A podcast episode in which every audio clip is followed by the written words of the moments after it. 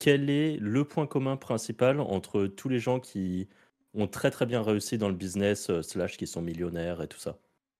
Genre pour vous, c'est quoi le truc, ou le ou les trucs qu'ils ont en commun? Vas-y, Anto.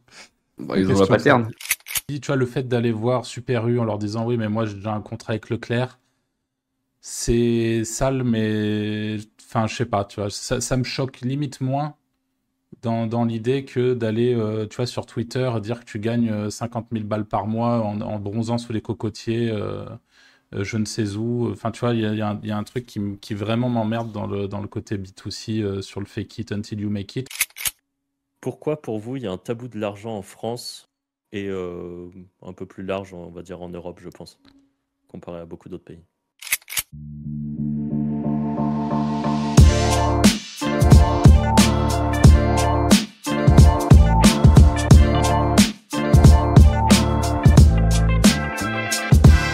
Bonjour et bienvenue dans ce nouvel épisode du Wizards Podcast.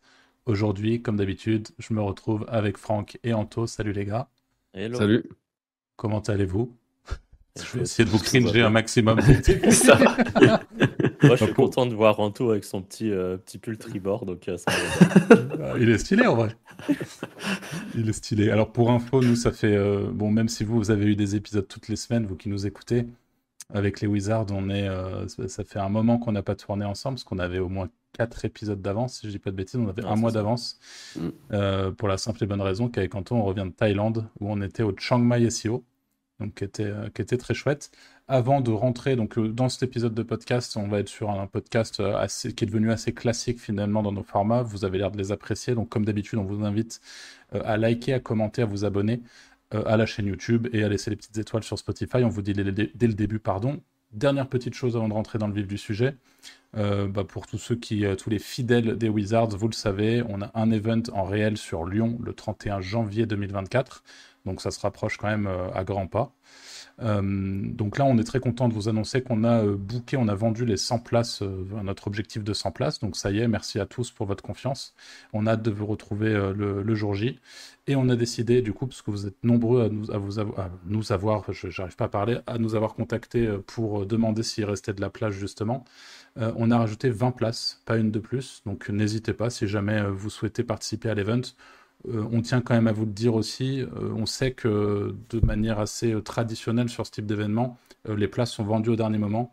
On vous le dit dès maintenant, il n'y aura pas de dernier moment pour le Wizards Event, dans le sens où les places se vendent relativement bien en réalité. Et si on a déjà vendu les 100 premières, on est assez persuadé que quand vous allez vous dire Ah bah en fait j'irai bien le 15 euh, janvier, ça sera sans doute trop tard. Voilà. Donc, et juste petite précision, ça c'est parce qu'on a une limite dans la place de, bah, de la salle qu'on a Ah bien sûr. fait. Donc du Mm. coup, euh, voilà. Et du coup, on peut passer dans, euh, dans cet épisode en sachant que euh, moi j'ai peur. Je sais pas si Anto a peur, mais moi j'ai peur parce que Ouais. Franck, pendant qu'on était en Thaïlande, justement, il a noté plein de questions. Et voilà. Donc on va te laisser commencer, Franck. Euh, ouais, non, mais je, vais- je vais y aller euh, tranquille. hein. Je, je pense, euh, je voulais vous poser une question bis directe, mais en fait, je vais poser une question un peu plus généraliste. Euh, et la question que je voulais vous poser, c'est de votre point de vue, quel est le point commun principal entre tous les gens qui ont très très bien réussi dans le business, euh, slash qui sont millionnaires et tout ça? Genre, pour vous, c'est quoi le truc, ou le ou les trucs qui- qu'ils ont en commun? Vas-y, Anto. Bah, ils ont la pattern.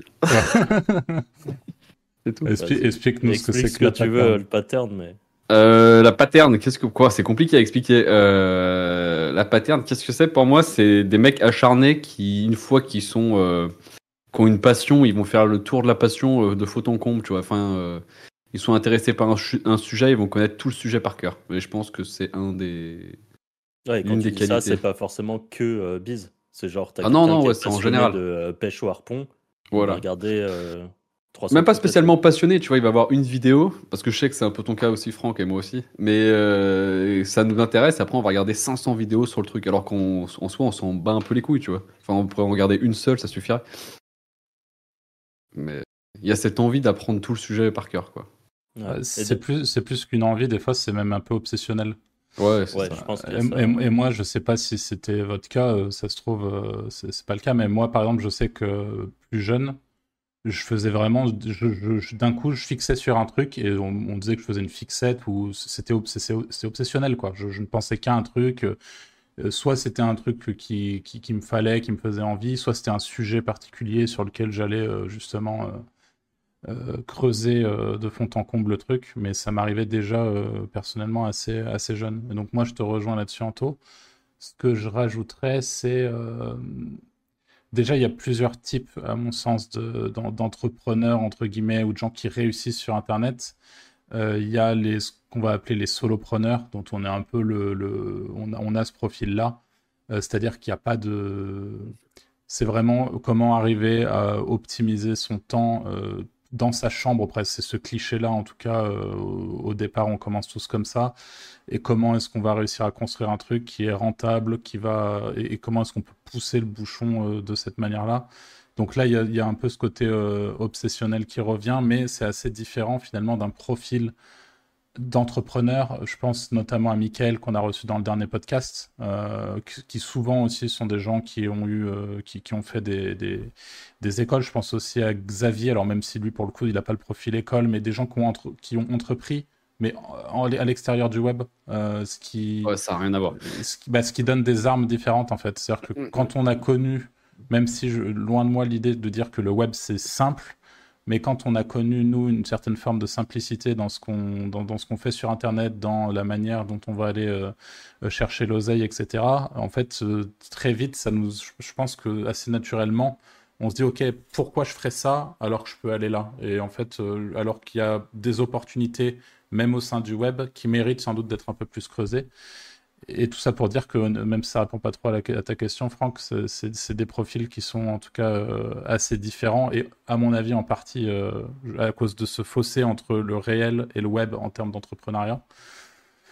Et euh, au-delà de l'obsession, bah, je pense que c'est des, travailleurs, des passionnés aussi. En vrai, moi, je pense qu'il y, a quand même de ça. Hein. Sans la passion, personnellement, je pense pas que je serais là, même si on en avait déjà parlé dans un podcast où euh, Franck, tu disais notamment que le, le leitmotiv, ça pouvait juste être l'argent pour certaines personnes. Mm. moi, je sais que j'ai besoin de vraiment de m'intéresser à ce que je fais pour, pour pouvoir le faire, quoi. Sinon, ça me, ça me gonfle vite. Donc, la passion, le travail. Et voilà. Plus de Là, oui, la prise de risque, c'est clair que c'est c'est pas un truc qui est, forcément donné à tout le monde, mais c'est méga important. Ok. Moi, je rajouterais un truc parce que j'avais euh, aussi le, Alors, il y a pas mal de trucs sur lesquels. Euh, enfin, je suis d'accord euh, complètement avec vous. Il y a un point sur lequel je voulais forcer, c'était sur le sur le, le, temps de travail. Et en fait, je pense vraiment, moi en tout cas, de tous ceux que j'ai écoutés, euh, tout ça, à part une très très petite minorité qui disent qu'ils arrivent à gagner par exemple le million par année, et qui disent, et ça, ça me prend deux heures par jour. C'est extrêmement rare en fait, et même si je pense que ça, peut être un objectif pour beaucoup, dont moi par exemple, sans aller chercher le million par année, mais euh, moi, je peux très bien vivre avec euh, quelques milliers d'euros par mois, mais un de mes objectifs pendant très longtemps, et ça, ça varie au fil du temps, mais c'était de travailler le moins possible et tout en gagnant le plus possible. Mais je me mets pas du tout au niveau des mecs qui sont euh, multimillionnaires ou qui ont des, des, boîtes de zinzin et tout. Je pense vraiment que ceux qui ont des très très grosses boîtes, des très grosses réussites, on va dire, il y a, en fait, tu as, un, minimum de temps de travail à mettre par jour, je pense, pour de vrai. Euh, tout simplement parce que c'est pas, enfin, tu es obligé de travailler pour construire. Et même si tu arrives à beaucoup déléguer en mode euh, euh, la semaine de 4 heures, la réalité c'est que quand tu fais ça, tu as quand même ton bis qui te file un peu entre les doigts, je trouve, et que quand toi t'es pas là pour vraiment surveiller fortement le truc, c'est complexe. Et en fait, j'ai écouté pas mal de podcasts récemment de Le Déclic et de Sans Permission et tout ça. Et je trouve que c'est un peu le pattern qui revient entre chaque intervenant c'est toujours, ils disent, ah bah moi, quand j'ai lancé tel truc qui a, qui a rapporté tant, bah en vrai, pendant trois ans, j'avais pas de week-end. Et juste, ils ont bourriné. Et au bout d'un moment, quand ils ont atteint leur objectif, bah là, ils commencent à vivre un peu la Dolce Vita, si on mmh. peut dire ça comme ça, et être vraiment plus, plus tranquille. Ce qui peut être très très dangereux dans l'édition de site. Parce que ça, on en parle souvent entre nous, mais le côté où tu bosses très très fort, ton site commence à péter, et dès que ça commence à péter, tu relâches un peu parce que tu dis, bah ça y est, je rank Tu vois, par exemple, où j'ai des revenus passifs, j'ai machin, et c'est justement ce moment-là où, même si intuitivement, je pense qu'on est tous bien placés aussi pour avoir vécu ça euh, euh, à certains moments de nos vies euh, d'entrepreneurs respectifs, mais justement, quand on arrive à ce stade où ça monte, tu dis, bon, bah, tranquille. Et enfin, plus tranquille parce que du coup, du coup, ça tombe. Du coup, il y a ce côté un peu passif qui finalement est relativement fictif. Et la réalité, c'est que si tu veux vraiment snowball ou si tu veux vraiment conserver le, niveau de revenu, par exemple, que tu génères, tu es obligé de continuer de travailler, même si tu vas, tu vas pas peut-être bosser tous tes week-ends, toute ta vie, mais tu es obligé quand même de donner une, du, fin, de, bosser vraiment sur ton projet, quoi. Ou alors de déléguer pour qu'il y ait des gens qui bossent et qui bossent bien sur ton projet. Ouais. Mais Du coup, il y avait, il y avait ça le temps de travail, et pour le coup, un autre que là j'ai remarqué pas mal en écoutant pas mal de trucs au final, euh, c'est le, le, fait de focus un projet et de le bourriner. Mmh. Et en fait, la plupart, euh, là, c'est le truc moi, j'étais assez du genre à vouloir mettre un peu de billes dans plein de trucs, ce qui est cool, parce mmh. que tu as une diversité dans, dans, tes journées, tu bosses sur différents sujets, tu as une espèce de pseudo-sécurité où tu te dis, euh, t'as pas un all-in qui tombe, ouais, c'est ça, t'as pas un all-in. Et en fait, là, pareil, ceux que j'ai écoutés, j'ai l'impression qu'ils ont tous fait all-in et juste qui rotate de projet en projet quand ils sont arrivés au bout d'un all-in. Et il y a un côté, euh, il y a un peu ce que vous disiez avec la prise de risque et peut-être un peu ce côté gamble où les mecs se disent pendant euh, un ou deux ans ou trois, euh, genre je bosse comme un acharné sur mon projet et à la fin c'est. Ça pète ou ça pète pas, mais ça. Ouais, c'est ça. Ouais, c'est un peu le truc. Et je pense que c'est ça qui fait le, la. Bah, la, grosse différence, je pense, elle est là. Elle est là. Et ça, c'est là, c'est parce que j'ai écouté une des interviews d'un mec, je sais plus combien, il a monté une espèce d'agence, euh, euh, je sais plus si c'est peut-être sur le déclic, qui, qui fait, euh, je sais plus, 200 millions à l'année ou un truc comme ça. Alors, encore une fois, c'est du CA, mais bon, ça veut quand même dire que ça, ça tourne plutôt pas mal. Et le mec, juste un moment, il a fait un espèce de all-in là-dessus.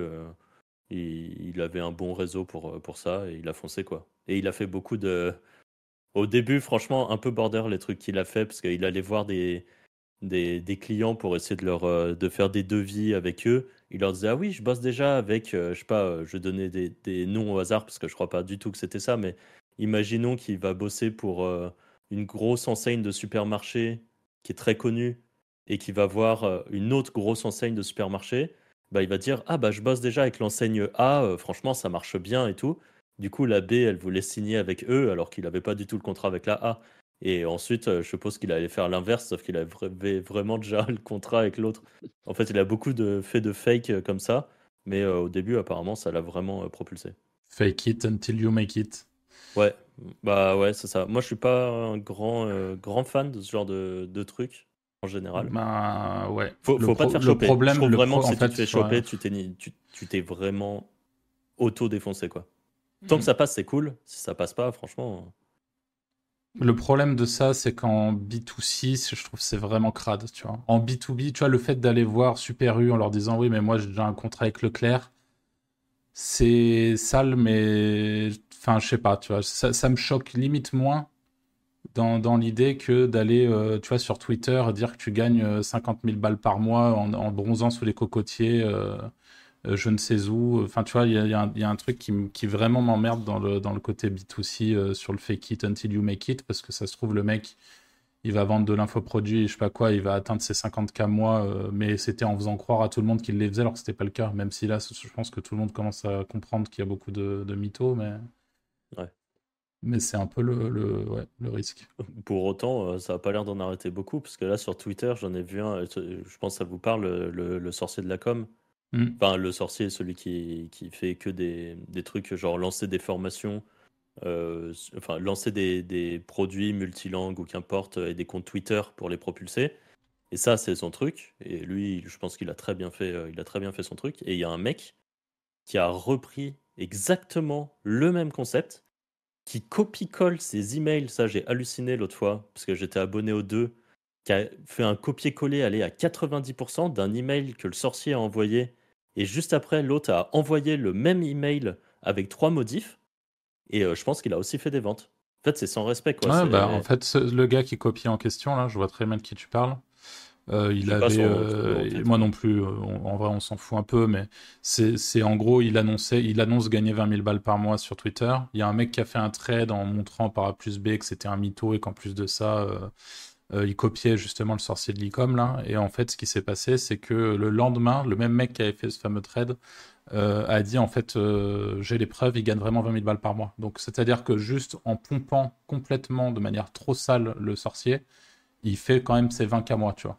C'est, enfin, c'est, faut pas avoir de race, mais comme quoi ça marche, quoi. C'est. Ouais, business pour pigeons de toute façon. c'est tout. Hein. Mais bah, c'est, c'est aussi... marcher, hein. Ouais, mais c'est ça. Le problème, c'est que la réalité, c'est que les, gens sont des putains de pigeons. C'est... Ouais, c'est du... mais, faut faire... mais dans ces cas-là, il faut faire du business exprès pour eux. Enfin, ils ont raison en vrai de mm. faire ça. S'il y a des cassos pour acheter, en vrai, qui profitent. C'est, l'économie d'Internet, comme tu dis. Hein. Voilà c'est un peu triste, mais bon, je pense que c'est tellement tout le temps cette recherche de l'argent facile euh, et instantané que, ou de la méthode, quoi, de la méthode facile.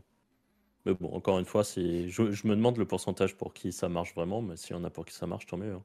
Hmm. De toute façon, on connaît, qu'importe la formation, euh, tu as, déjà 90% des gens qui vont rien faire. Donc, Et euh. eh oui. À votre tour de poser des questions qui fâchent. Anto, vas-y. L'honneur à toi. Alors, est-il plus simple de lancer un business à deux ou tout seul?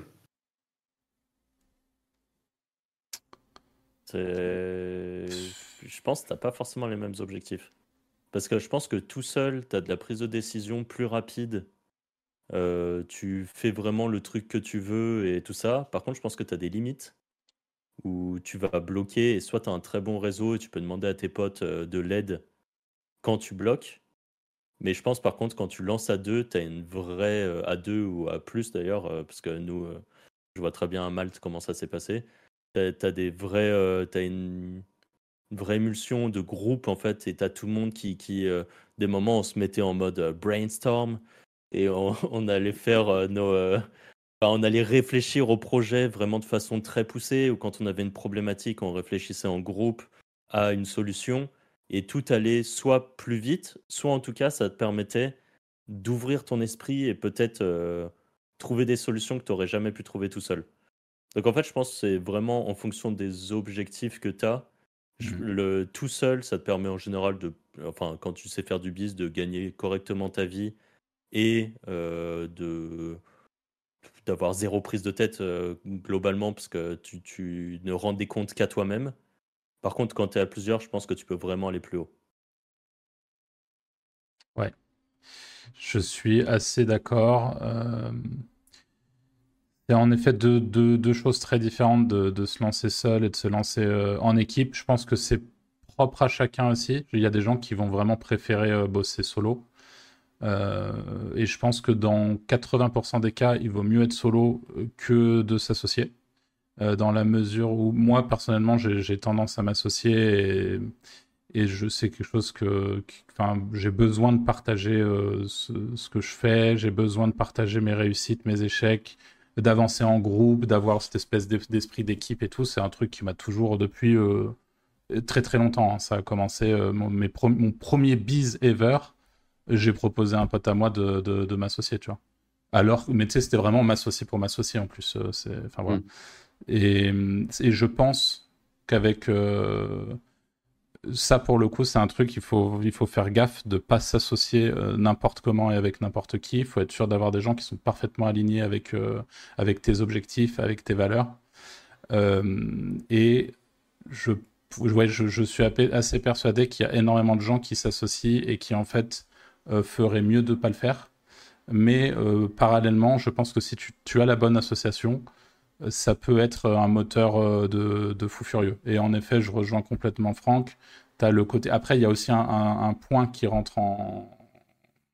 dans l'équation, à mon sens. C'est encore une fois, il y a différents types d'associations. C'est est-ce que tu t'associes sur un. Genre, tu vas rentrer sur un side business, par exemple, tu investis de l'argent, tu. Enfin. Mm. Et donc, c'est encore une fois, tu as plein de focus différents, tu as plein de business différents et tu as des associés un peu partout. Ou alors, est-ce que tu as un main focus? Nous, c'est le cas par exemple avec i5, où tu as des associés et pendant 4, 5 ans ou 10, 20, 30 ans, peu importe, ton focus, c'est euh, tous tes associés, c'est la même direction. Il n'y a pas de truc à côté. Et ça encore une fois, on, rejoint la discussion qu'on a eue au tout début avec Franck, euh, où le, franchement le nerf de la guerre, c'est le focus et c'est et surtout faites ce que je dis parce que je fais parce que bon, les gens qui, qui écoutent le podcast le savent. C'est un de mes gros problèmes. J'en ai encore beaucoup parlé. Que euh, 12 projets en parallèle, donc ça va. ah ouais, c'est. non, mais là, il faut, il faut que je, je, je cut, quoi, fort. Mais, euh, mais justement, en fait, ce, ce focus, même quand tu bosses dans, dans, dans, avec, un, avec un, plusieurs associés, il est toujours essentiel, en fait. Euh, parce que, parce que voilà. Donc, pour répondre à ta question, plus simple d'être à plusieurs, oui. Ça peut vite être euh, la merde, je pense. Alors, je, précise, hein, quand je dis que ça peut vite être la merde, je pense pas du tout à notre association précédente avec, euh, avec High Five, Franck et nos deux autres associés qui, pour le coup, en tout cas, à mon sens, c'est parfaitement passé. Mais je pense que ça peut vite déraper sur un truc dégueulasse où tu te retrouves stuck là où t'as pas envie d'être. Et, et tu- on en parlait encore une fois dans le dernier podcast qui est super intéressant avec Mickaël, euh, qui nous expliquait ça en détail, qui nous expliquait comment sécuriser ça. Euh, voilà, donc, et je pense aussi, dernier point, que c'est très important de s'associer avec des gens euh, qui ont une vraie compétence. en gros, c'est pas s'associer avec un pote, c'est s'associer avec des gens qui ont des compétences complémentaires.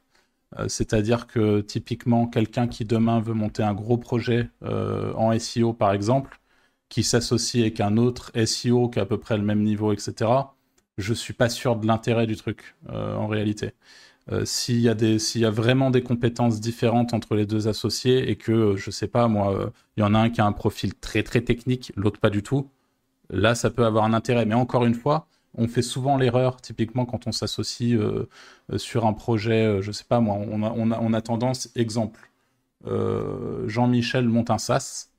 Jean-Michel ne sait pas développer et il se dit bah tiens je vais m'associer avec un développeur. Boum, Mm. il donne 50% de son idée à son, à son développeur il s'associe sur un SaaS, alors que la réalité, c'est que dans la vraie vie, si Jean-Michel a un peu d'argent, il vaut largement mieux prendre quelqu'un Ouais. qui développe le truc et garder 100% du biz. Euh, en fait, il y a toutes ces, toutes ces notions-là qui, qui, qui rentrent en jeu, et je pense que l'association, quoi qu'il arrive, faut jamais la prendre à la légère, faut bien y réfléchir, bien discuter avec ses associés au préalable. Comme si tu te maries avec ton associé. Ouais. hein. Ouais, ouais. Enfin, concrètement. euh, Donc euh, c'est euh, c'est un je pense, franchement je pense qu'on pourrait en faire un podcast euh, dédié Il n'y a, sujet, pas euh, de... il y a pas vraiment de réponse en fait. ouais, parce que toi, t'en penses quoi, euh, Anto? Moi, j'ai pas de réponse en fait. J'en pense un peu comme vous. euh, Ouais. Je pense que c'est très bien, mais ça peut être très mauvais non plus. Donc, euh, enfin, très mauvais aussi. Donc, euh, Bah, C'est le côté Oh, gamble ouais. du truc aussi, hein, où il faut vraiment trouver euh, la personne où tu te dis avec lui, euh, la- l'association se passerait vraiment euh, parfaitement bien. Surtout, en fait, à je je trouve que quand tu t'associes et que tu. À la limite, que tu es un peu deux euh, débutants, par exemple, euh, du web, ou les deux personnes qui. ouais, c'est déjà différent parce que tu peux apprendre ensemble et tout. Ouais, c'est pas- ça. T'as ça, et ça, c'est grave intéressant, je pense. Ouais. Par contre, quand tu es déjà bien avancé, tu te demandes toujours si tu as pas un peu de tirer une balle dans le pied. euh, et c'est ouais, très complexe. hein. Typiquement, ça, je pense qu'il y a- euh, en commentaire, je pense qu'il y en a qui pourront peut-être nous donner. euh, Ah, je vais de rebondir dessus, vas-y, on pose une autre euh, rapide. Euh, et dans le cas où tu montes seul et tu fais rentrer des gens par la suite, comment tu fais? Bah, pour Comment moi, par contre, tu vois, typiquement, tu as quelqu'un qui rentre par la suite, c'est il y a peu de chances qu'il prenne euh, des parts. euh, Pour moi, c'est comme une entrée au capital. Enfin, je ne suis pas un expert du tout du truc des mondes des startups et tout ça, mais si tu as déjà un biz qui est lancé et tu as quelqu'un qui rentre, euh, certes, pour euh, qu'il ait un peu de motivation, il peut prendre des parts, ce qui est tout à fait normal, mais ce sera jamais un 50-50 en fait. ah non Bah, jamais de la vie Ah oui, oui, c'est sûr. Parce que c'est toi, pas qui a fait. le- Bah, ouais, c'est ça. T'as pris, as fait le gamble d'essayer de lancer un truc. Ça marche. euh, si ça marche, tu vois, quelqu'un qui rentre, ça, je pense qu'il prend un peu de, un peu de part. Moi, mais- moi, comment je ferais? Imaginons demain, je lance un énorme site euh, dating sur 5 pays européens en simultané, par exemple. Le site, je travaille dessus comme un malade, c'est mon main focus, machin. Au bout de deux ans, le site marche très très bien et je sais qu'il faut que j'embauche quelqu'un ou que je fasse rentrer quelqu'un au capital ou qu'en tout cas, il y ait quelqu'un qui vienne pour s'occuper je dis ça comme ça, de la partie par management des futures équipes pour pouvoir gérer le, tout le bail. Moi, ce que je ferais à ce moment-là, c'est que cette personne-là, je la paye bien. Et ce que je fais, c'est donc, je, évidemment, je la paye bien euh, à travers un salaire. Et je vais éventuellement euh, faire un espèce de plan qui, sur 5 ans, par exemple, lui déverrouille 2% par exemple par an si les objectifs sont atteints, fait, en fonction de, certaines clauses, et qui va au maximum à, je, sais pas moi, 10%, tu vois. Mais je pense qu'encore une fois, l'erreur, c'est vraiment de, c'est vraiment de, donner ses parts euh, euh, sans, voilà, il faut faire gaffe, quoi. Après, dans tous les cas, euh, au final, quelqu'un qui rentre après, en effet, ça peut être juste un employé, mais ça peut être un employé plus, plus, plus, que tu vas bien payer exactement comme tu dis à qui tu peux donner de l'equity, donc euh, des, parts de la boîte, et à qui surtout tu peux aussi mettre des incentives euh, euh, sur le chiffre d'affaires ou sur le business qui est ramené, ou mmh. qu'importe, en fonction de la tâche que la personne fait. Si elle est juste au RH, ça peut être, je sais pas, sur un bon recrutement de quelqu'un qui va rester ou qui, qui, apporte vraiment un truc, bah, de lâcher à chaque fois des sous. De toute façon, on le sait que ça fonctionne comme ça, et c'est normal d'ailleurs, je trouve. Le problème, c'est que les bons éléments vont se faire chasser. C'est toujours pareil. C'est si, jamais tu as quelqu'un qui, qui est pas assez. Enfin, même si tu as beau le mettre très très bien, il y a, je pense notamment à certaines thématiques qui sont ultra juteuses, euh, on le sait tout. On va voir des, boîtes à Malte, par exemple, qui font du CAS, euh, qui ont des gens très compétents. Demain, ces personnes compétentes, ça se sait quand elles sont compétentes, elles vont se faire chasser par une autre boîte. Euh, enfin, il y a un moment où il y a tellement de d'oseille que. Aligné aussi, tu vois. Euh, genre, t'es une grosse boîte de, de, à Malte, du coup, de gambling, je suppose. Hmm. Si tu sais que tu as un de tes employés qui se fait chasser, en général, je sais pas comment ça marche la plupart du temps, mais je hmm. sais qu'il y en a beaucoup. Enfin, moi, j'ai des potes qui négocient comme ça leur salaire. Hein. Alors, Ils vont se recruter dans des boîtes. je vois ce que tu veux dire. Juste maintenant, imagine, on est à Malte avec notre ancienne boîte on vient chasser euh, un élément ultra clé dans notre boîte euh, et on peut pas s'aligner avec un Catena Media par exemple, avec une énorme boîte qui arrive de l'extérieur, juste en mode bon bah rip quoi. Enfin, tu vois, il y, a la deuxième euh, problématique, c'est que tu peux t'aligner peut-être au niveau du salaire, mais peut-être que les enjeux seront moins intéressants pour le mec aussi, tu vois, en termes de. Parce qu'on prend le cas de celui qu'on connaît, alors, tu vois. C'est pas une question de salaire, c'est plus une question d'ambition du... du... projet en soi, quoi. Ah ouais. Donc c'est vrai que c'est très compliqué de toute façon. Ouais, c'est compliqué. c'est. De toute façon, les problématiques de recrutement comme ça, euh, d'association, c'est déjà une problématique. Recrutement, c'est une autre problématique mm. euh, à laquelle nous, on n'est même pas euh, vraiment très confrontés. Et tant mieux, d'ailleurs. Mm. c'est d'ailleurs une question que je vous poserai un de ces quatre. Et... Mais franchement, de toute façon, on le voit, on en connaît des entrepreneurs, on en connaît qui ont des employés, on, voit ce qui se passe, quoi. C'est rarement, euh, c'est rarement folichon. Hein. C'est... En France, oui. Enfin, faut préciser aussi. Hein, oui, en France, Non, mais je suis désolé, hein, mais en France, tu, fais, tu, te fais, tu, te fais, tellement matraquer la gueule que tout, les, tout est plus compliqué aussi hein, de ce côté-là. Donc... Euh. Ouais, c'est sûr. C'est sûr. Petite question suivante. Ouais. Alors, moi, c'est une question plus basée sur, euh, sur l'affiliation. Euh, on le sait aujourd'hui, il y a, le, modèle de, ce qu'on appelle le revenu cher. Donc, le rêve cher, c'est le fait pour tous les néophytes, euh, en affiliation, quand on vend, par exemple, le SaaS de quelqu'un d'autre, s'il y a un inscrit sur le SaaS, il va avoir, par exemple, 30%, la personne, l'affilié récupère 30% de tout ce que va dépenser la personne qui l'a apporté sur le SaaS euh, pendant 12, euh, 24 mois à vie. Enfin voilà. Euh, ces revenus chers sont-ils indispensables pour vous dans votre stratégie de monétisation ou pas? En affiliation? Ouais. Bah, à l'heure d'aujourd'hui, ouais. Moi, je vais chercher du rêve cher. Tout le temps Ouais. Sauf, sauf si j'arrive à avoir des gros deals CPA. Mais voilà. Donc pour toi, c'est mandatory.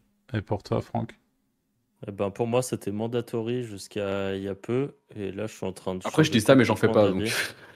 bah, moi, j'en ai fait. Alors, tiens, en bah, plus, je, je, me disais, bah, ok, je suis pas au courant de tout. Non, en vrai, en vrai, je, bah, je refais. En fait, j'aimerais bien tester, parce que je pense que c'est où. En fait, c'est ça. Je pense que ça te comble des. Parce que Franck, toi qui as perdu tes sites, ça te maintient quand même à un certain niveau. Ouais, alors justement, c'est c'est pour ça qu'on va en parler. euh, parce Ah. que retour d'expérience rêve cher. Et Ah. de, la, de la quenelle que tu peux te prendre, hein, c'est sacré douille euh, quand, quand on a qui, qui veulent. Euh, concrètement, c'est cool tant que tout fonctionne plutôt bien, tant que tu as un rythme assez régulier d'acquisition et tout. Parce que en effet, tu as euh, des sous qui rentrent en perpétuel et du coup, ça monte et tu sens qu'il y en a qui rachètent des produits et tout. Moi, c'est sur des produits de, on va dire, de santé ou sur, sur lequel j'avais beaucoup de, de rêves chers. Mais en fait, déjà, c'est pas éternel. Et à côté de ça, j'avais souvent le choix entre des deals à euh, 10-15% en rêve ou des euh, CPA, euh, des, des, euh, des, ouais, des CPA euh, sur le montant des paniers à entre 30%, on va dire euh, minimum. 30, max 40% par exemple. Euh, donc des plutôt beaux deals. J'ai toujours privilégié le, le rêve cher. Et en fait, là, j'ai eu une baisse euh, sur, euh, sur mes sites et j'en ai qui se sont vraiment fait déglinguer très très fort. Et en fait, le rêve cher, il m'a sauvé, allez, six mois. Pendant six mois, j'avais une vraie stabilité. Et après, ça a fait vraiment euh, descente, mais genre à grands coups, divisé par deux ou trois par, euh, euh, par mois. à tel point que j'avais un truc où j'avais par exemple du rêve cher à plus de 2000 euros par mois, où je savais que ça tenait. Et en fait, là, six mois après, je dois être à 300 euros par mois. Donc en fait, euh, tout le temps que j'ai bossé avec eux, et euh, je, leur ai vraiment amené des centaines de milliers d'euros de chiffre d'affaires, bah en rêve cher à 10-15%, c'était cool, mais en vrai, si j'avais pris du 30 ou 40% CPA, je pense que là, j'aurais gagné plus euh, sur, le, sur le montant global.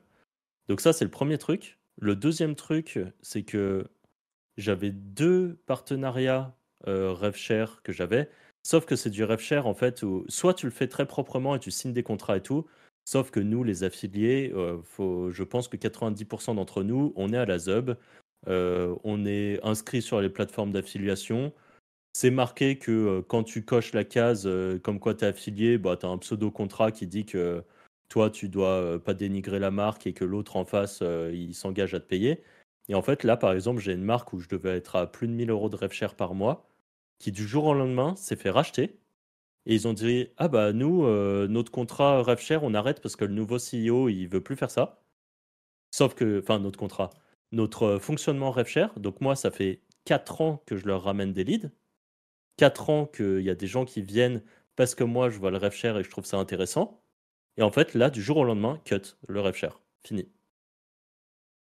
Et ben là, je me sens bien, bien roulé et euh, full ghosté par, euh, par le. En fait, ils se sont fait racheter et je pense que l'équipe qui était là euh, en place, ils ont dû se faire dégager, je pense. Et le, mon contact, full ghost, plus aucune nouvelle. Donc, un peu la douille parce que pareil, depuis le temps et surtout période Covid, je les ai ultra mis en avant et ça, commandait à bloc parce que les gens pouvaient pas aller acheter, acheter dehors dans les boutiques et bah, c'est grosse douille quoi. Vraiment là c'est abusé. Donc, euh, donc voilà, et honnêtement, à refaire, je pense que je remets tout avec des très gros CPA. Et en fait, le rêve cher, euh, pas, pas si convaincu que ça. Après 4 ans de rêve cher, après même plus, parce qu'à Malte, on avait du rêve cher sur, euh, sur la partie betting. Mais il y a, y a peut-être des exceptions, typiquement. Peut-être que la bonne solution, c'est les trucs où tu as un mix de rêve cher et de CPA. Et ça, ça peut être assez cool. euh, qui se négocie en général quand tu fais déjà pas mal de, pas mal de sous. Sauf que moi, dans mon domaine, ça se faisait pas en fait. C'était soit l'un, soit l'autre. Mhm. Et j'ai préféré le rêve cher. Et au final, euh, ça, ça me gonfle un peu parce que je me dis que j'aurais gagné euh, deux à trois fois plus de CA pendant euh, quatre ans. Et que ce que j'espérais au cas où j'avais un problème, parce qu'en fait, à la base, le, le je l'avais pris en me disant si un jour mes sites, on le sait, ils peuvent potentiellement tomber, bah pas de souci, pendant 2-3 ans, peut-être que j'ai 2-3 000 balles qui tombent non-stop euh, grâce au rêve. Et en fait, pas du tout. Mais pas du tout. Entre ceux qui se barrent euh, euh, et qui, qui te disent euh, bah désolé, c'est fini et t'as pas de contrat pour valider ça, Il y en a quand même deux chez qui c'est arrivé. Et, et, un où bah, concrètement, j'ai pas l'impression que ça, ça, commande beaucoup sur le long terme. Mmh. Bah, au final, des gros CPA auraient été bien mieux. Parce que tu as ceux qui se barrent et tu es au courant, le mec qui te gosse, t'es bien au courant que tu es en train de te faire niquer, puis tu as ceux qui te shave doucement aussi, j'imagine. Bah, c'est possible. Honnêtement, je me pose la question. je sais pas trop. Hmm. T'as peut-être ceux qui te shave, t'as peut-être ceux qui, euh, au bout de. Et c'est pas annoncé, mais en fait, peut-être qu'au bout de un ou deux ans, bon, le, l'affilié, il est plus vraiment à toi. Euh... Hmm. Ouais, tu vois, là, là, je suis en train de. Je suis sur un dashboard. Euh, Tac, total. Des... C'est genre là, je suis sur un dashboard, j'ai dû leur envoyer plus de 500 000 euros de CA. Donc, euh, ouais, ça commence à faire. Bah, même plus en fait, parce que. Mais bref. J'ai envoyé 500 000 euros de CA en deux ans et demi, je pense. Euh, là, en RevShare ce mois-ci, ça me fait 500 euros. Si j'avais eu un deal CPA à 30 ou 40% euh, avant d'amortir mes 500 mmh. euros par mois que je me tapais de RevShare, il faut, y aller. Hein voilà, c'est vraiment. Euh, c'est bon, un peu quoi, mais bon, c'est comme ça, c'est le jeu. Hein. Ouais. Ok. Moi, je pense que ça dépend des, des, boîtes avec lesquelles tu travailles et que du coup, peut-être que typiquement, si tu bosses uniquement avec des gros SaaS connus, je suis pas sûr que tu te fasses trop niquer. Quoique, hein, mais. Bah, honnêtement, je pense même pas. Hein. Non, je pense que. Tu penses que même, même ah, dans ces bah, cas-là. Moi, c'est une grosse marque connue qui, qui vient de me mettre euh, la douille. Donc. Euh, Bon, bah écoute, c'est intéressant d'avoir ce retour-là en tout cas. Je sais que en plus de ça, même moi, j'ai un peu fait partie de ce truc du euh, privilégier tout le temps le rêve cher et tout. Et là, j'avoue que ça m'a un peu, ça mm. m'a un peu déchauffé. Et je me souviens d'une conversation euh, sur un Discord d'un mec, bref, qui est, qui est euh, je, je sais plus ce qui, je crois qu'il fait du gambling ou un truc comme ça, qui lui privilégie que le CPA et qui préfère avoir son, son, argent qui rentre en instantané que espérer avoir plus de gains futurs. Et en fait, dans la logique, je comprends. Euh, au début, je me disais, ouais, pas trop d'accord. Et aujourd'hui, du coup, je comprends parfaitement le truc. Et même, je trouve que tu as une meilleure gestion de ton argent. Chaque mmh. mois, tu sais combien t'encaisses, tu sais combien tu peux réinvestir. Et t'as pas ce truc. En, en fait, vaut mieux gagner beaucoup d'argent, et à la limite, même pour scale, Vaut mieux. Euh, bah ouais, parce qu'en fait, tu n'as aucune prévision à faire. Tu reçois ton argent, tu sais combien tu peux réinvestir. Et il n'y a pas ce côté où tu vas gagner moins, parce que du coup, les rev sont souvent moindres que les CPA. Et te dire, ouais, mais potentiellement, si les gens ils rejouent ou s'ils rachètent ou tel truc, eh ben, je vais gagner sur, euh, sur la durée. Voilà. Euh, c'était retour d'expérience là-dessus. Euh, peut-être euh, pareil, s'il y en a en commentaire qui veulent nous dire eux comment ça fonctionne, ou s'il y en a qui ont déjà pris un peu des douilles comme ça, qui veulent nous, nous, nous expliquer. Mais en tout cas, c'est vraiment ouais, moi, un peu, un peu déchanté par rapport à ça. Ça roule.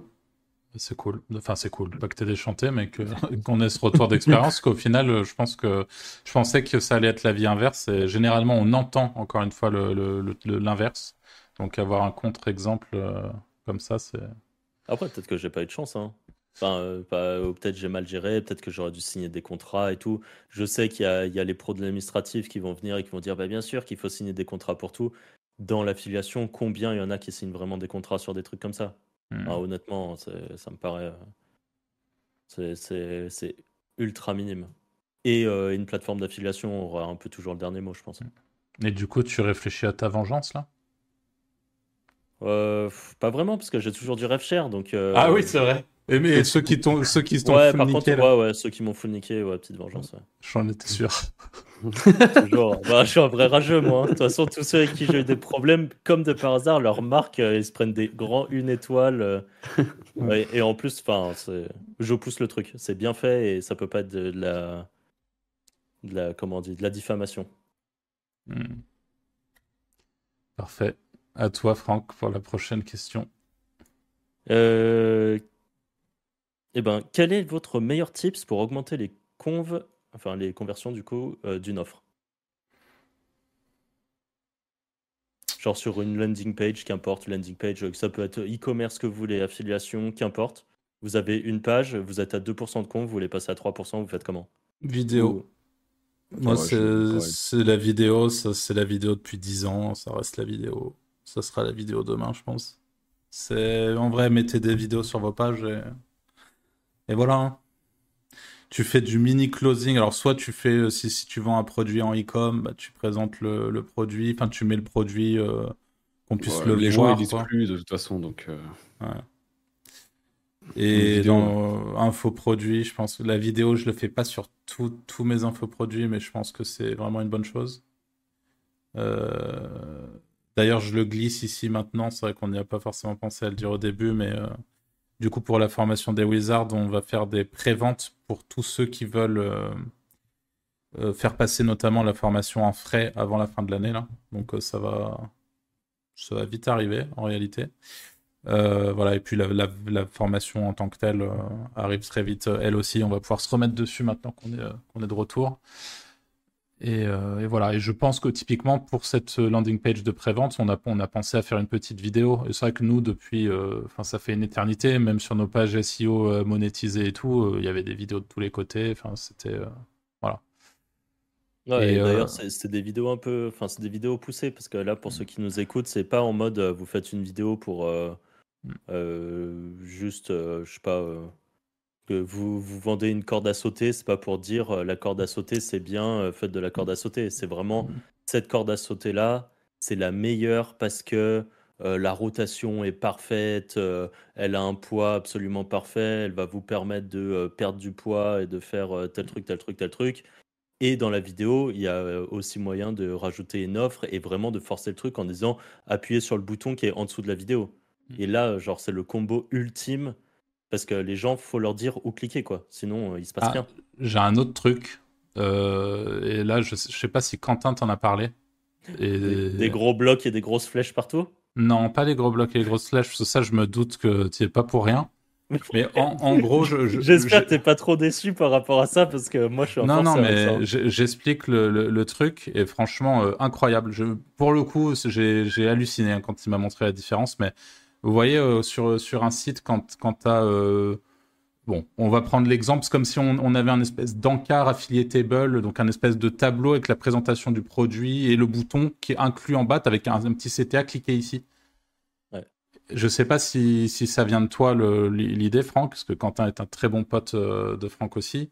Et en gros, lui, ce qu'il a fait, c'est qu'il a rendu. oh, À la base, il y avait juste le petit bouton, enfin le petit bouton, le bouton de, dans l'encart qui était cliquable. Au lieu de mettre juste le bouton, il a rendu la box cliquable.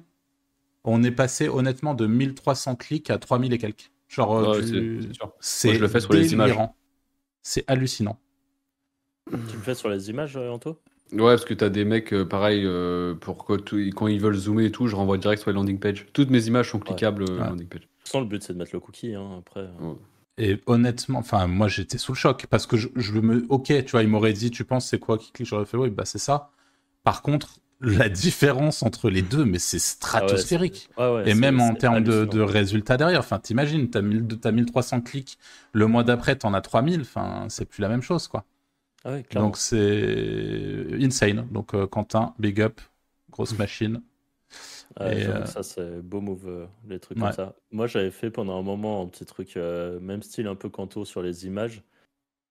J'avais des images qui étaient volontairement pas hyper lisibles tant qu'on n'avait pas cliqué dessus. Et en fait, ça renvoyait sur une page où il y avait, Mm. euh, enfin, sur la page, euh, par exemple, d'un d'un- produit euh, que je vendais, où il y avait le vrai tableau qui était là, très lisible. Et donc, dans tous les cas, les gens avaient vraiment le truc qu'ils voulaient, vu que c'était par exemple un, un tableau euh, de, produits, enfin, de trucs nutrition. Euh, et euh, comme ça, ça, ça forçait un petit peu pour ceux qui voulaient. Et en fait, j'avais plein de clics. Et surtout, vu que je traquais les conversions qui venaient de ça, je voyais qu'il y en a plein qui venaient du lien de l'image. Enfin, qui Ouais, c'est de- sûr. Parce qu'après, les mecs qui cliquent, ils arrivent sur la landing page du, du produit, ils lisent cette landing page là et ils vont convertir en fait. De toute façon, ton seul but, c'est que le mec il aille sur la landing page. hein. Ouais, c'est ça. Bon tips. Bon tips. Ouais, pour le coup. euh, le- Pour ceux qui prennent les infos là et qui vont les mettre en place, euh, Mm. bon tips, je pense. On a fait le tour de ta, Ouais, de ta ouais, question. très bien. Ok. Anto. Il t'en reste? Ouais, euh, vu, vu que nous on a tous un profil un peu technique, euh, jeu vidéo, enfin plus jeu vidéo geek, Ouais. tu vois. Est-ce que tu Jeux penses vidéo si tu veux, technique, pas Ouais, non, mais je veux technique. dire- Euh, ouais, logique informatique, tu vois ce que je veux dire un peu? Ou Euh, pas trop. Je veux bien, Ah je veux bien que t'es. Ah. Bah, Je, bah, pense, on- je pense que Ah. toi, tu l'as plus que nous, euh, déjà. Non, non, non, non, attends. Je... Si, si ce que tu veux dire, c'est quand, c'est quand quelqu'un dans ton entourage proche, dans ton cercle, t'appelle parce que son PC clignote bizarrement, euh, oui, euh, je Oui, mais partie- tu vois, t'as as quand même une culture un peu informatique, on va dire. Oui, oui, oui, une, une- des Et geeks, quoi. euh, tu vois, tu sais, voilà, tu sais installer Windows, trucs comme ça. Mais Ah, euh, oui. je veux dire, euh, est-ce que tu penses qu'en 2023, pour réussir sur Internet slash SEO, faut avoir cette culture un peu geek euh, informatique? Ah, c'est une bonne question en vrai, ça. Je trouve. C'est jamais pensé à cette question, mais elle est bonne. Vas-y, Franck, si tu veux réfléchir. Ouais, moi, je pense que ça aide. Honnêtement, je pense que c'est un, c'est un plus slash gros plus. euh, pour plein de petites problématiques euh, que tu peux avoir. Après, c'est pas ça qui va t'empêcher de, de faire du biz sur le web. hein. Alors, Honnêtement, tu, tu peux être euh, vraiment. euh, Enfin, à partir du moment que as, où tu as appris et compris les petites bases à avoir, c'est suffisant. C'est juste que quand tu as un peu cette je sais pas, facilité de réflexion ou cette logique informatique ou qu'importe, il y a peut-être plein de trucs où tu vas gagner du temps. Mais c'est juste du gain de temps ou du gain de productivité. Mais ça va pas, je pense, t'empêcher de faire des choses. je suis d'accord. Je suis d'accord. Pour moi, c'est pareil. C'est un avantage, un léger avantage.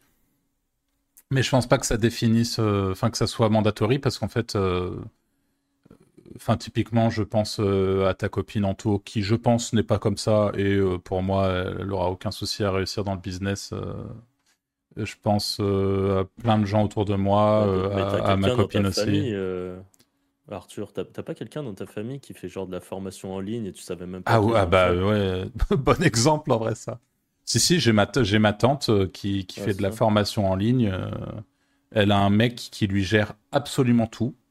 Elle a un infoproduit qui qui tourne sur Facebook depuis euh, trois ans, qui est full rentable. Elle a monté une boîte juste pour euh, juste pour ça.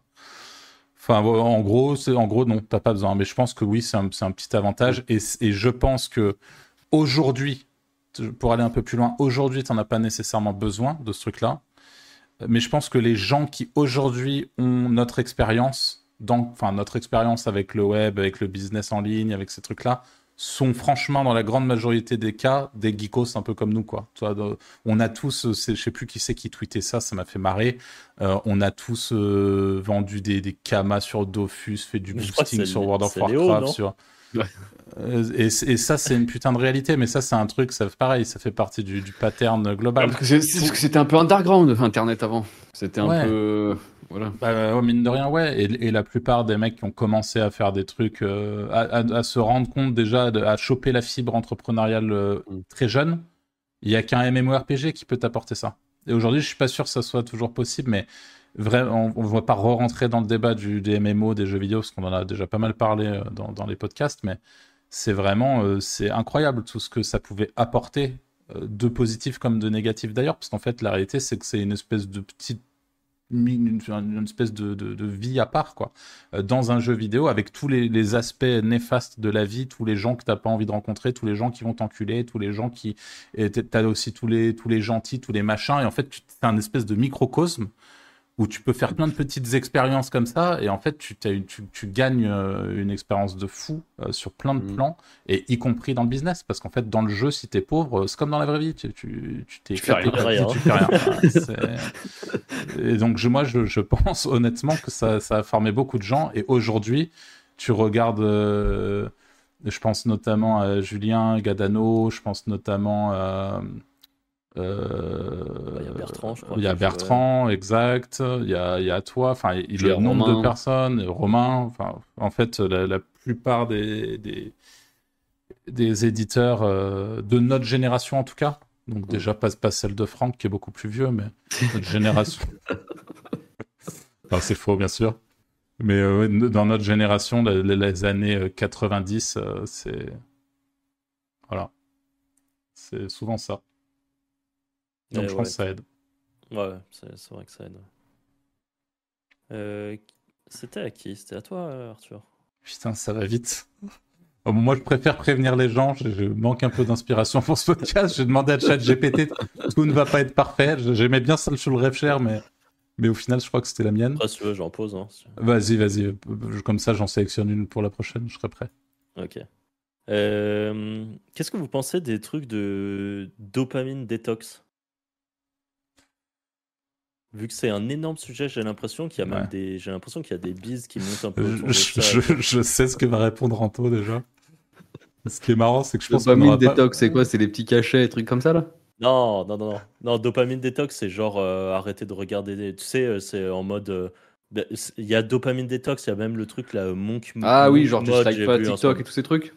Ouais, bah tu, tu fais en sorte de réduire complètement ton- tes, tes shoots de dopamine que tu peux avoir au quotidien, donc euh, les réseaux sociaux, je sais pas, qu'importe les trucs, Mm. euh, pour être plus focus sur tes bises, par exemple. Mm. Ou plus focus sur des, sur des objectifs de vie. Genre, euh, tu as envie de te focus sur devenir super musclé, bah tu fais de la dopamine détox pour Mm. t'améliorer sur la muscu parce que tu vas avoir un meilleur sommeil, meilleur truc, blablabla. Avant de répondre à cette question, est-ce que je peux juste poser une petite question qui rentre dans ta question? C'est quoi pour vous votre shoot de dopamine, genre la notification que vous attendez, le, le truc, le, le shoot de dopamine de votre journée qui est le plus insane?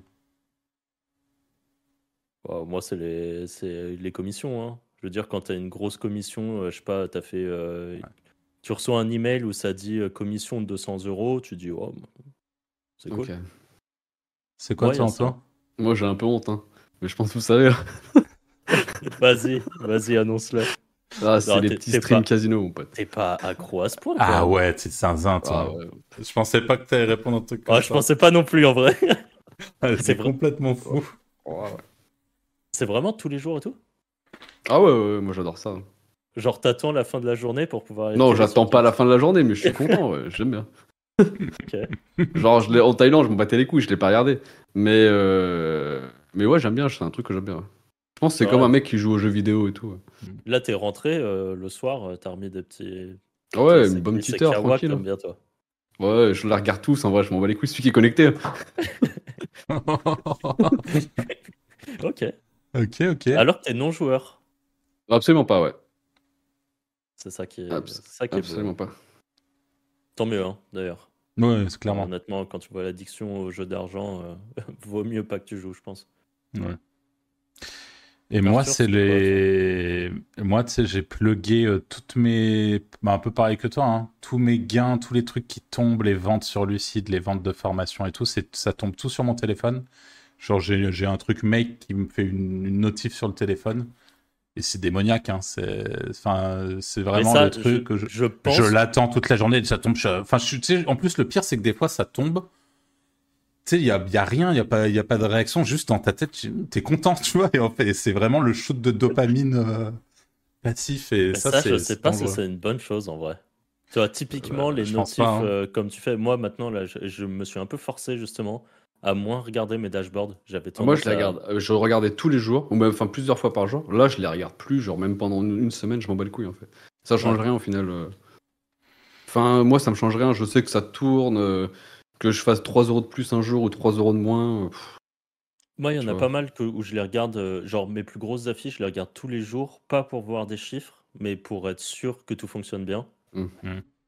Euh, ça me saoulerait de me connecter euh, et de voir pendant une semaine, je sais pas, il s'est passé un truc, euh, le lien d'affiche a changé, ça m'est arrivé il y a, il y a pas si longtemps, je n'ai pas compris pourquoi. sur, sur un dashboard, le lien d'affiche a changé et je m'en suis rendu compte vite. Et là, heureusement, mais sinon, je serais un peu déçu sinon. Donc voilà, et on va pouvoir répondre à ta question. Désolé du coup pour ce. Ouais, alors qu'est-ce que vous pensez de la dopamine détox? Je Bah, réseaux sociaux, réseaux sociaux, euh, notifications, je pense, euh, ouais, c'est important. Enfin, Ouais, moi je pense que c'est une très bonne chose. Euh, je pense qu'en effet, là, je, moi, bon, je le répète et je pense, et je pense que progressivement, on va avoir un peu des discours de boomers parce que nos parents avaient leur, leur discours où, nous, un peu plus jeunes, on était, on comprenait pas. Et je pense que là aujourd'hui, c'est en train de s'inverser. Et en fait, ça me paraît tellement obvious dans le cas notamment des jeunes générations. Alors, je sais que c'est pareil. j'ai- pas trop l'occasion autour de moi de voir beaucoup d'enfants. Euh, mais là, en Thaïlande, j'ai vu des actions, mais c'est ignoble, hein, avec genre des, des, des, genre je me souviens, euh, je m'en souviens encore, ça m'a, ça m'a choqué.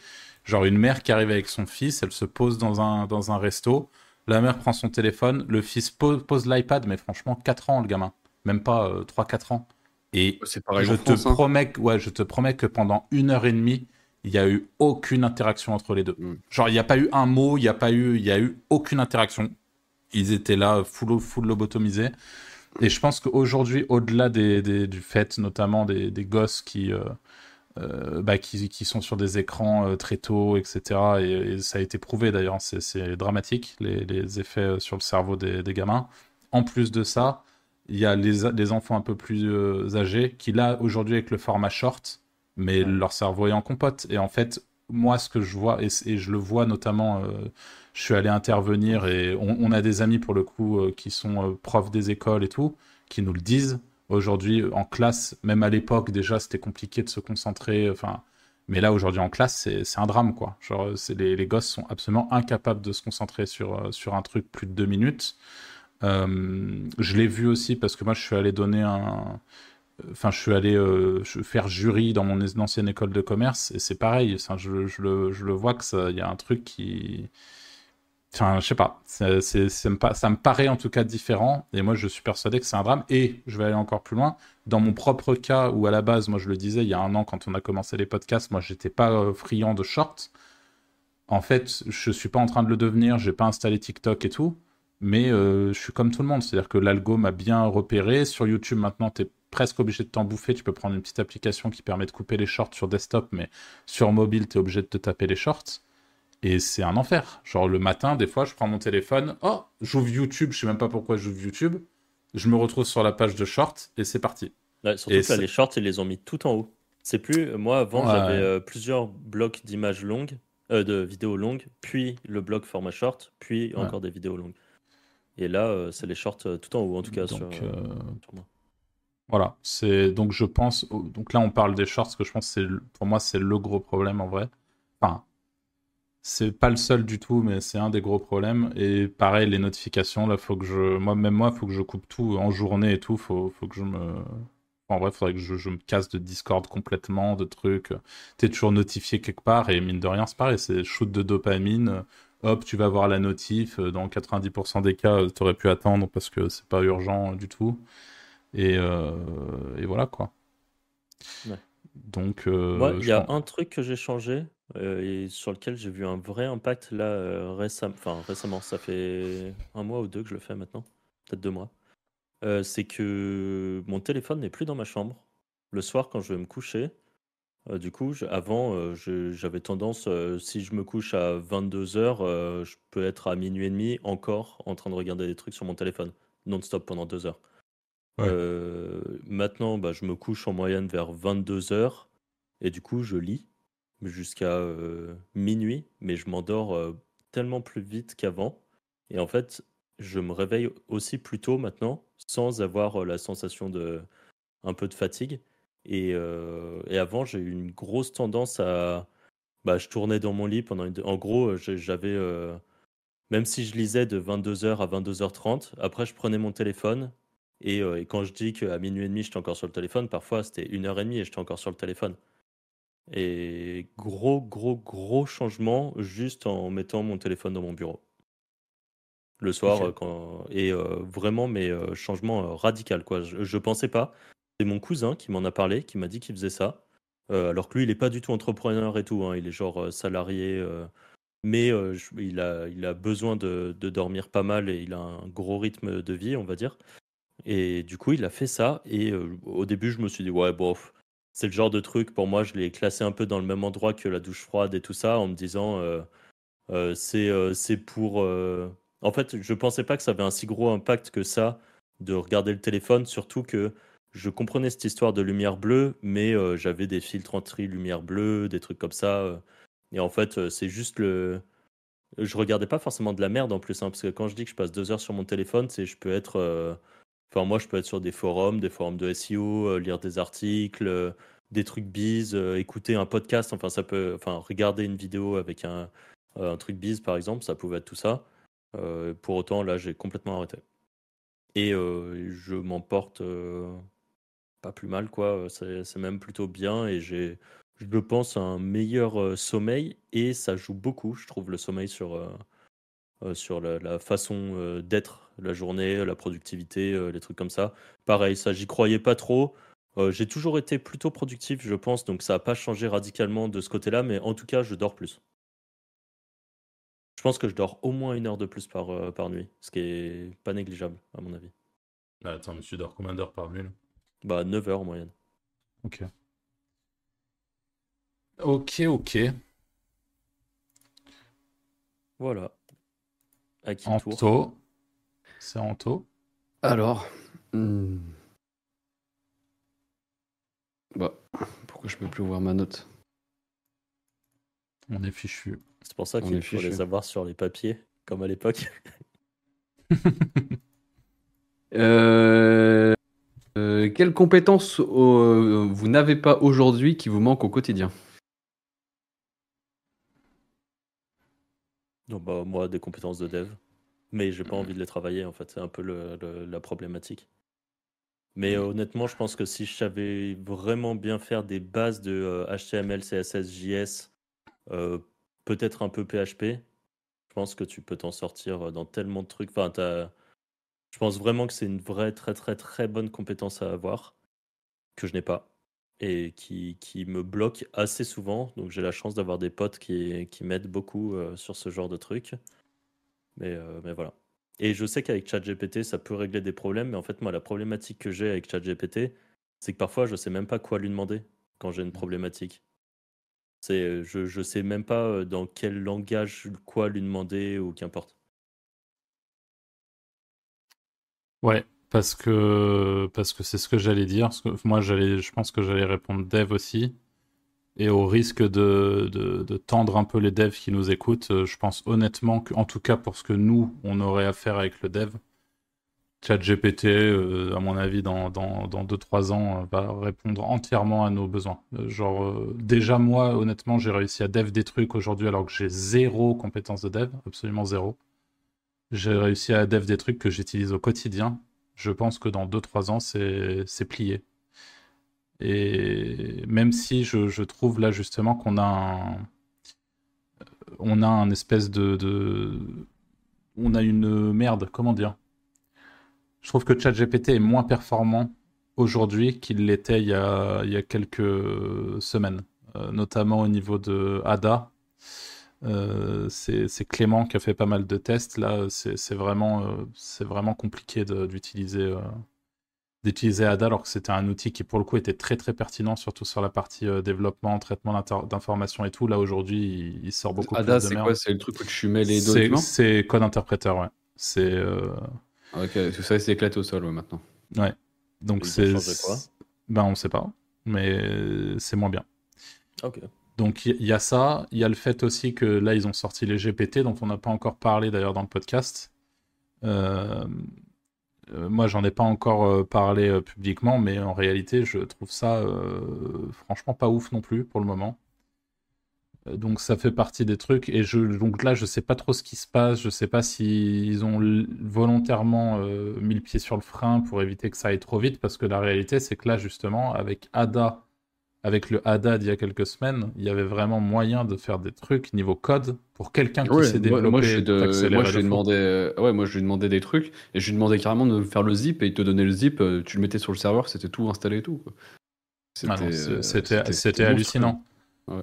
Et, ah, Je et je... truc, euh, parce que là tu dis, euh, tu sais, pour qu'ils mettent le pied sur le frein et tout, j'ai vu des théories comme quoi, parce que Sam Altman euh, qui s'est fait euh, virer pendant euh, 48 heures ou je sais pas quoi, enfin j'ai peu suivi et je, m'en fous un peu, pour être honnête, mais euh, il y en a qui disent oui, c'est parce qu'en fait, euh, ils voulaient aller trop vite avec l'IA et limite ça commençait à parler de Skynet, quoi, tu vois. J'ai un peu du mal à, cerner ce genre de problématique. euh. Oui, genre, je vois pas en quoi, là, par exemple, s'il y avait des tools qui marchaient bien il y a quelques semaines, pourquoi en, en les défonçant. je pense que c'est plus économique qu'autre chose. hein. Je pense Ah ouais, que. Ah ouais Parce que ça, à la limite, je peux Ouais. la comprendre, la problématique économique, au même titre je pense que ça coûte trop cher, donc euh, éclaté en le- ce moment. le Mm. truc tourne un peu moins bien. Et en soi, c'est ok. Si tu lui, faut juste lui demander beaucoup plus plus de, enfin, faut lui donner plus de contexte, et lui demander plus, t'as plus, plus d'aller-retour qu'avant. Mais t'arrives à faire des trucs, mais c'est beaucoup plus chiant à faire. Alors qu'il y a quelques semaines, c'était vraiment, tu donnais le truc et c'était monstrueux, quoi.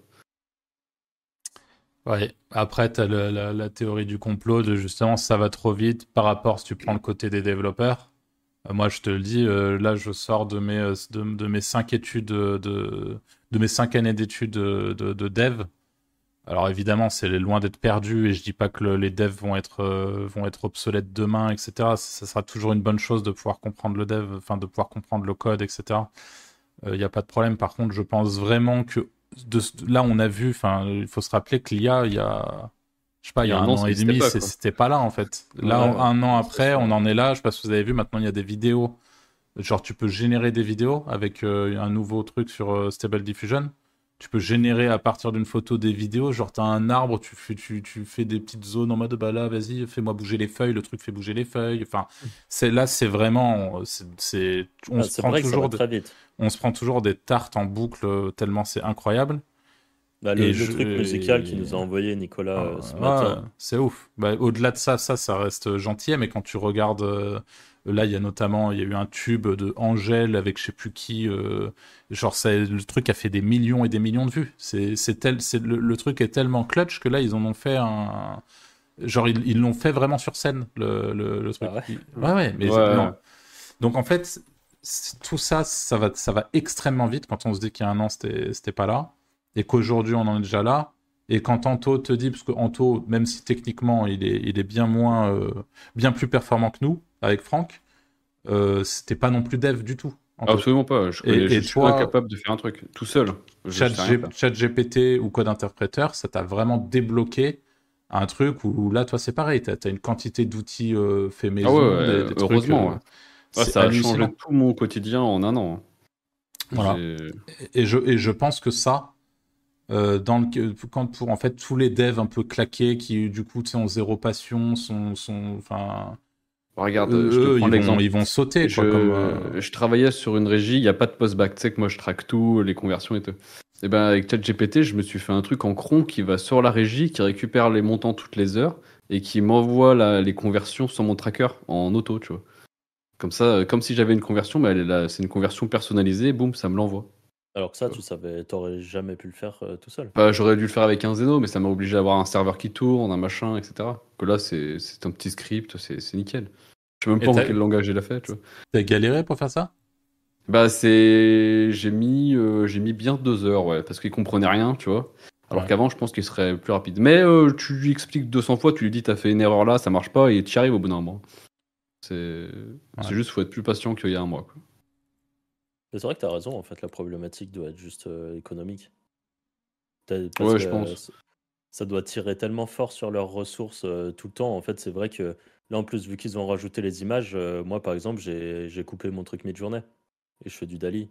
Ah, pourtant, alors parlons-en, tu trouves que ah Dali, c'est bien? Ah non, non, pas du tout. Mid-journée est 100 fois mieux. Mais moi, pour mon utilisation, qui est très rare.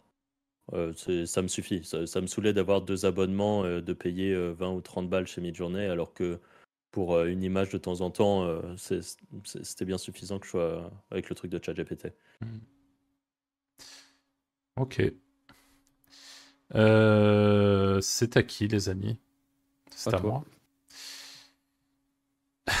la, question, attention, elle arrive. Est-ce que pour vous, alors je vais la modifier un peu. Si vous avez 15 000 balles de pub à faire pour... Euh, on verra. Vous préférez mettre ce budget-là de, 15K euh, dans des influenceurs ou dans de la publicité traditionnelle? Et quand je dis traditionnelle, c'est de la publicité en ligne, Facebook, euh, Google Ads et compagnie. Tradi. ouais. Meilleur tracking, meilleur, euh, meilleur touche, je pense. Euh, meilleur ciblage, euh, pas de douille, t'es sûr d'avoir tes clics. Influenceur, je pense vraiment que c'était un Eldorado de, je sais pas, un peu cette vague dropshipping. Les, les early dropshipping qui ont profité de, des influenceurs, je pense que c'était vraiment fort. Et en fait, je pense honnêtement que maintenant, tout le monde est au courant que, que c'est que des placements de produits en boucle, en boucle, en boucle. Et à mon avis, l'impact est moindre, même si comme il faut toujours tout nuancer, mais évidemment qu'il y a toujours moyen, je pense, de faire des très beaux chiffres, de faire des super opérations avec des influenceurs. parce que j'en ai vu d'ailleurs récemment sur un truc de sport et je me suis dit putain smart c'est bien fait et tout. Et c'est top. Mais je pense que c'est et, et, après en plus de ça il y a influenceur et influenceur. Est-ce que c'est genre l'influenceuse de télé-réalité qui va mettre en avant un produit à la con? Tu vois, ou est-ce que c'est. Mais je, ne sais pas pourquoi les gens d'emblée, quand on parle d'influence, ils pensent à ces tocards en fait. C'est bah, vraiment, c'est bah, instantané. parce qu'à la base, c'était eux, on va dire, qui ont été un peu euh, à la base du, du, monde des influenceurs. Et ensuite, à tout ce qui, qui est un peu venu, se greffer. Mais pour moi, la base des influenceurs, c'est juste des gens qui n'avaient pas de thématique, qui étaient juste très connus et sur les réseaux et qui ont fait ça. Mais après, c'est ce que j'allais dire là, c'est par exemple je préfère faire. J'ai 15 000 de budget sur un sujet très précis. Imaginons, je vends euh, un nouveau kit d'alter euh, de génie qui est génial. Et eh ben, je préfère prendre un YouTuber muscu ultra thématisé pour qu'il présente mon nouveau kit d'alter ou qu'il en parle dans son truc ou qu'il fasse une séance par exemple avec ce kit d'alter et mmh. qu'à la fin, bah, on voit bien la marque et tout, il dit ah bah ouais, c'est le nouveau kit d'Alter que j'ai reçu de Bidule quoi. Et là, je pense que ça peut être vraiment bien. Euh, complément alimentaire, typiquement, ça se fait beaucoup, euh, tout ça. Mmh. Mais par contre, le nouveau kit d'Alter présenté par euh, un mec qui a fait Les Anges de la télé-réalité, là, je pense que l'impact est tellement moindre. Mmh. Voilà, je trouve ça un peu. Vous qui regardez YouTube, euh, vous avez vu, toute le, par exemple, en ce moment, l'énorme campagne de communication qui est en train de faire euh, Emma? Moi, j'ai Emma Matelas? ouais. les matelas. Ouais, je le vois partout. Nassim Saïli euh, sur sa chaîne de muscu. Ouais, ouais, il a fait un truc, je, crois, attends. Mais oui, il me semble. Parce qu'en gros, sur une, ah vidéo où il parle. Il a offert un matelas même à un mec, non? Je crois qu'il a offert un matelas à son stagiaire euh, qui l'aide pour, euh, pour perdre du poids. Euh, et également, je crois qu'il en a parlé plusieurs fois parce que pour, il parle très souvent. Moi, j'aime beaucoup ce mec et je regarde pas mal de ses podcasts, notamment ses podcasts plus orientés bise, parce qu'en fait, lui, il est très intéressé par le bise hors mmh. la muscu et il parle très souvent de l'impact du sommeil. Et du coup, je trouve que quand il l'amène dans ses vidéos, c'est bien amené parce qu'en fait, il explique en quoi le sommeil c'est important et boum, placement de produit pour, euh, pour Emma. Euh, ce qui ce qui me choque pas plus que ça, mais en effet, ils font, ils font une très très grosse campagne en ce moment, eux. Et beaucoup, euh, ouais, dans le monde de la muscu, ils le font. Mais de partout en fait, parce que même sur les gros influenceurs mainstream, ils le font. Tu là, ah Nassim, je vais complètement oublier qu'il le faisait.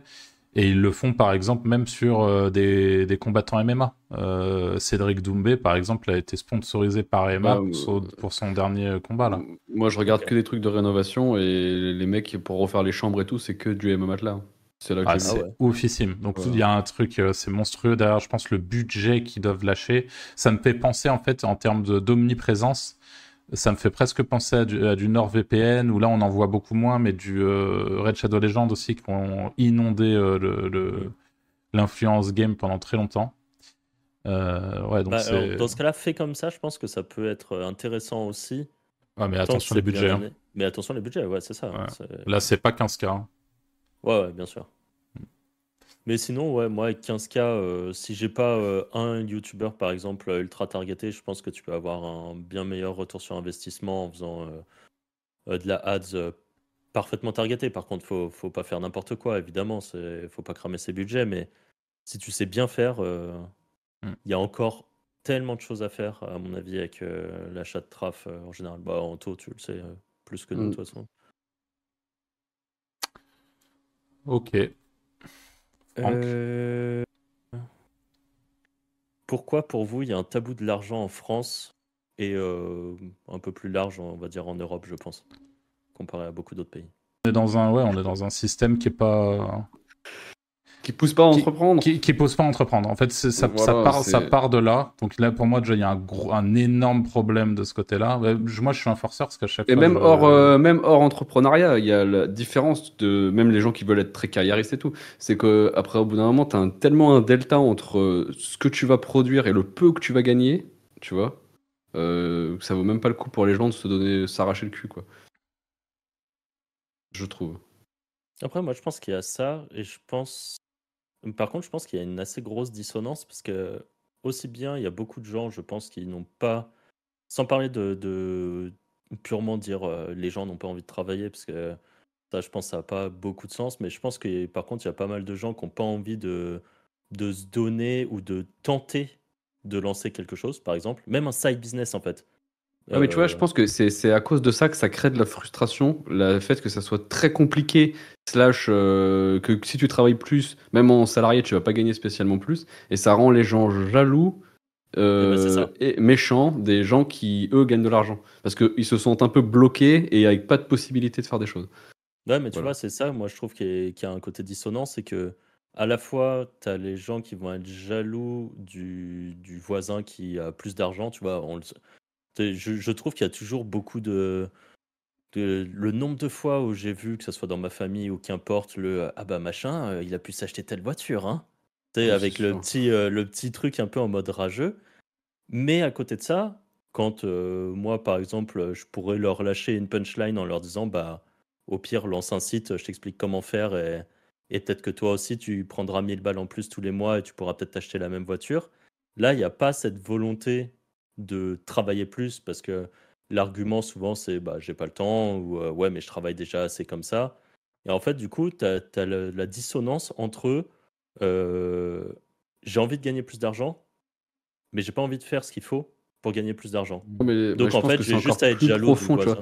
Si Ouais, tu remontes doute, euh, genre à, l'école par exemple, que tu Ouais. que t'es que t'es 8 sur 20 ou que t'es 18, au final t'as le même résultat. Je pense que les gens déjà ils- déjà même à l'école ça les pousse pas à avoir des bonnes notes ou tu vois d'être d'exceller entre que tu te fais guillemets. défoncer par tes parents quoi.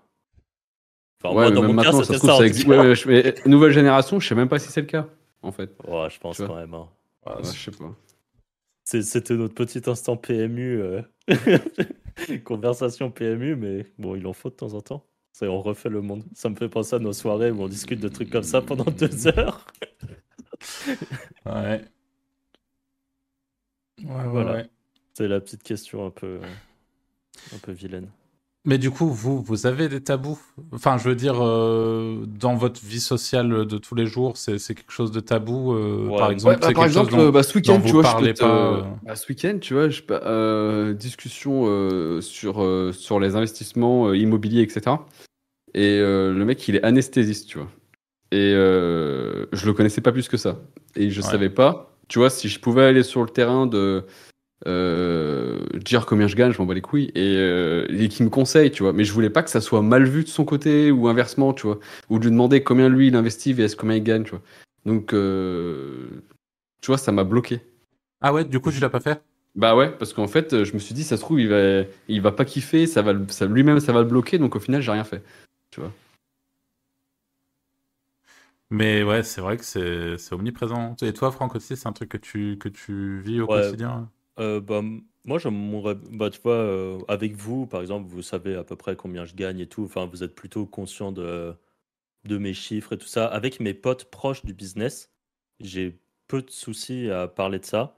Par contre, par exemple, avec euh, de la famille et tout, j'en parle pas parce que j'ai pas, euh, je, je sais pas comment, comment tout le monde peut réagir au truc. Tu sais, tu peux Ouais, tout moi, de suite. pareil, euh, parce qu'en plus de ça, en France, euh, tu gagnes euh, 4000 euros, tu es un salaire riche, tu vois. Enfin, moi, en tout cas, dans ma famille, c'est ça. hein. C'est dans ma famille, il y a tellement peu de personnes qui gagnent vraiment de l'argent, euh, qui ont toujours été salariés ou des trucs comme ça, euh, qui, qui ont toujours vécu assez modestement. Que euh, moi, le, le truc de. euh, le- Tout à l'heure, quand je disais machin, il est riche parce qu'il a pu acheter cette voiture, ou euh, ah ouais, lui, c'est vraiment un riche euh, et tout, euh, à l'école, qu'importe, moi, ça, c'est une phrase que j'ai entendue 150 000 fois. Et sauf que la différence, c'est que moi, au lieu de me dire ah ouais, c'est un riche et tout, salaud, quoi, et ben moi, j'étais plus genre, putain, franchement, plus tard, j'aimerais bien être comme ça. Genre, j'aimerais bien, j'aimerais bien être riche, ça a l'air cool, tu vois. Même quand j'avais des potes à l'école, quand tu fais un anniversaire et que tu débarques dans une bête de maison et tout, je le voyais plus comme, comme euh, une belle réussite. Enfin, quand j'étais petit, je me disais pas c'est une belle réussite, mais je me disais c'est cool. Genre, c'est bien, et un jour, j'espère que ça sera ça pour moi. Et je sais pas si ça a été moteur ou pas du tout, parce que euh, ado, j'avais pas forcément des très très grosses euh, ambitions, euh, ado et jeune adulte, on va dire. j'avais pas des grosses ambitions, mais par contre, j'avais quand même l'ambition de gagner pas mal d'argent, quitte à faire des boulots ingrats et tout, parce que moi, c'était un peu ça. Ce que je m'étais dit que je ferais, c'est euh, bosser à l'usine de nuit, parce que c'est ce qui te permet de gagner le plus d'argent là où j'étais, tu vois, à l'époque, et que j'avais pas d'idée de business ou de trucs comme ça. Et je me disais, si je fais ça, bah, moi aussi, je pourrais avoir une belle maison. J'avoue que les voitures, j'en ai un peu toujours rien eu à foutre, mais en tout cas, une belle maison, c'est cool. Moi, j'ai toujours voulu avoir un jardin, des trucs comme ça. Donc, donc c'était possible. Et après, ouais, aujourd'hui, dans ma famille, par exemple, je préfère pas en parler ou je, fais super gaffe, tu vois. Tu, je l'ai déjà évoqué plusieurs fois, mais par contre, je sais assez bien cerner avec qui je peux en parler. Et je me suis déjà retrouvé à des mariages où je vais, je vais à aucun moment parler de business, aucun truc et tout, à des moments où, avec des mecs où je sens que ça peut vraiment fit, euh, euh, à se dire Ah, mais au fait, tu regardes machin sur YouTube? Ah ouais, bah ouais, moi aussi je le regarde. Et du coup, à un mariage, par exemple, je me suis retrouvé à discuter investissement crypto et tout, avec un mec euh, qui bossait pour, pour une très très grosse boîte.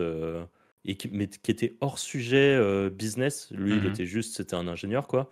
Et en fait, euh, il regardait sur YouTube, euh, il regardait des, euh, des Yomi, il regardait des, des Alec Henry, des mecs comme ça, sans lui être passé à l'action. Ça l'intéressait pas spécialement, mais juste il aimait bien se, se, se nourrir, on va dire, de, de, réussite et de trucs comme ça. Alors qu'il était salarié, et je pense qu'il sera salarié toute sa vie. Et ben avec lui, j'ai un peu plus parlé chiffres, sans lui donner des chiffres précis, mais en lui donnant des fourchettes en tout cas ou des trucs comme ça. Parce que je me dis pas qu'en repartant, il allait rager, qu'il allait me dénoncer, tu vois. Mmh. C'est c'est vraiment le truc euh, en France avec ce. Enfin, je crois que ceux qui, qui bossent pour le fisc, ils le disent hein, la plupart du temps, c'est parce que tu te fais dénoncer euh, que, que, tu te prends un contrôle.